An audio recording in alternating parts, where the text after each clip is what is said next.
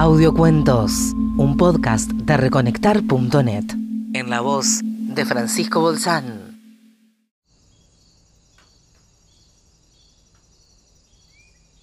Los zulúes son azules.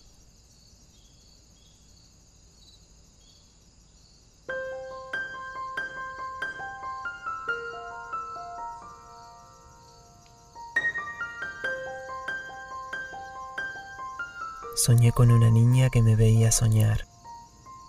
¿Son azules de verdad o vos los ves azules? Su pregunta no me sorprendió porque quizás si yo hubiera estado en su lugar hubiese dicho lo mismo, con el mismo tono que ella empleó, con el mismo desinterés en la respuesta. Y seguramente hubiese hecho el mismo gesto de incredulidad al oír. Sí, son azules, son zulúes azules, que fue lo que le dije sin dejar de mirar las dos figuras delgadas, extremadamente delgadas y muy altas, atravesando un campo de pastos dorados que llegaba hasta el horizonte, en el que el sol, todavía amarillo, ya anunciaba un final anaranjado. ¿Por qué anaranjado? ¿Por qué no rojo? Era evidente su deseo, y no dudé en complacerla, y al hacerlo sentí una felicidad infantil. Sí, ¿por qué no rojo? Como esos soles de los largos veranos de mi infancia, esos soles que, según el ánimo de mi madre, anunciaban epidemia, o sequía, o langostas como si le asustara la belleza, o en la simpleza de su alma no alcanzara a comprender que también el final puede ser una gracia, o que, como ciertas flores, el mundo puede cerrarse y volverse a abrir, y ofrecer su novedad después de todas las estrellas. Sí, rojo, muy rojo, pero los zulúes son azules, insistí. El de la mujer acaso algo más intenso, aunque tal vez esa sí sea una apreciación mía, porque ya están demasiado lejos. Pero al decir esto vi que estaban a pocos metros de nosotros, al punto de distinguir algo que no había advertido al principio. La espalda del hombre tenía un magnífico animal, un felino sin dudas, pero no enteramente un león, tampoco un tigre, ni una mezcla de ambos, algo como una constelación formada por innumerables puntitos blancos y diminutos círculos que daban la sensación de girar en todas direcciones, y en la constelación los indudables sinuosos movimientos del animal. Recordé el soneto de Banch, tornasolando el paso, recité con exagerada modulación, e inmediatamente me corregí, no, tornasolando el flanco, a su sinuoso paso va el tigre, suave como un verso. No es un tigre, dijo la niña. Es un dibujo de Salvarezza. Por supuesto. ¿Cómo no me había dado cuenta? Era inconfundible y además absolutamente lógico que en la espalda del Zulu hubiera un dibujo de mi amigo Luis Alberto. Estuvimos de acuerdo. Era tan obvio. La desnudez es lo único que dura iluminado, le dije, recordando algo que había escrito hacía años para presentar una exposición de sus dibujos y sus muñecas y sus fotografías intervenidas.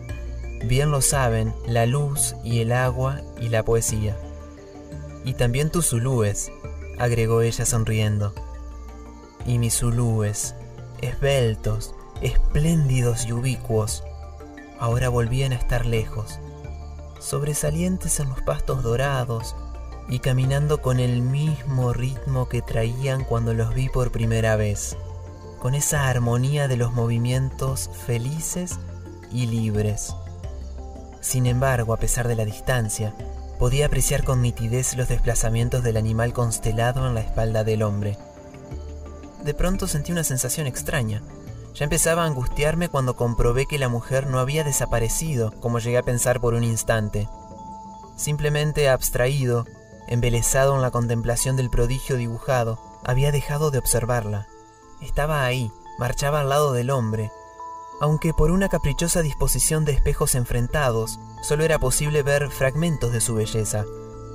Fragmentos que se alternaban o superponían, que cambiaban inexplicablemente, y de pronto sus largas piernas parecían desplazarse por encima de su cabeza, o sus manos suspendidas, solas, en el aire, sobre todo una de las manos, la enjollada con cintas de colores fuertes y contrastantes con el intenso azul de su piel bellísima e intacta. Porque, a diferencia del hombre, ella no tenía ningún tatuaje, ningún grabado, ninguna pintura, solo la belleza pura de la piel, y en su limpidez se reflejaba el paisaje de pastos dorados y los rayos del sol rojo, muy rojo. ¿También sus ojos son azules? dijo la niña, e inmediatamente advirtió que el adverbio empleado la delataba, la traicionaba. Quiero decir, si son azules, como vos decís que son los zulúes. Acentuó esto último como para dejar muy en claro su posición.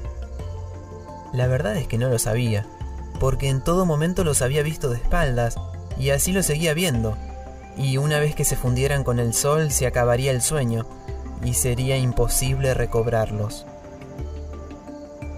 Eso va a ser para siempre un misterio, atiné a decirle. Jamás podremos saberlo.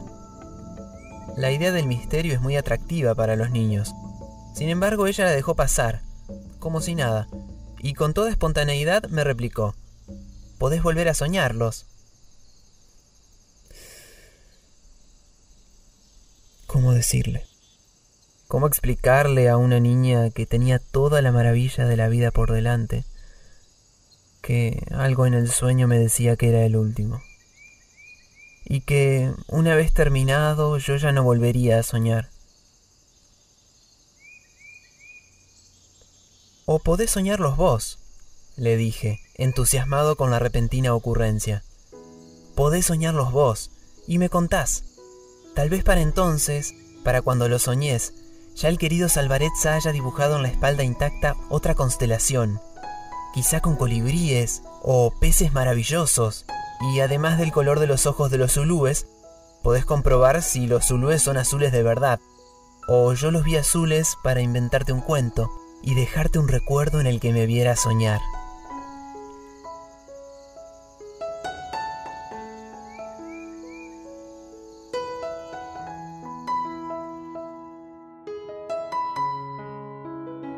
¿Los zulúes son azules?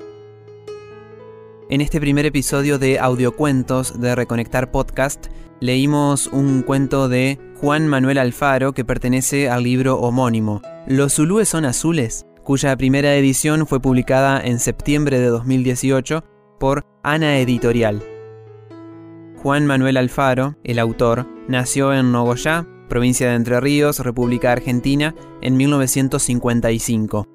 A lo largo de su carrera ha publicado numerosos libros, y algunos de ellos le han valido distintos premios, como el Premio Orlando Travi de la Fundación Argentina para la Poesía en 1985, el Premio Fray Mocho de Poesía en 2002 y el Premio Fray Mocho de Cuentos de 1998.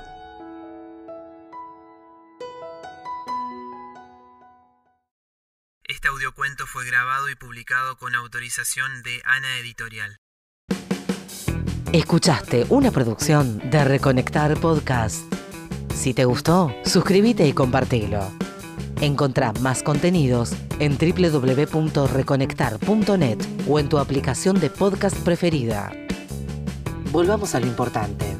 www.reconectar.net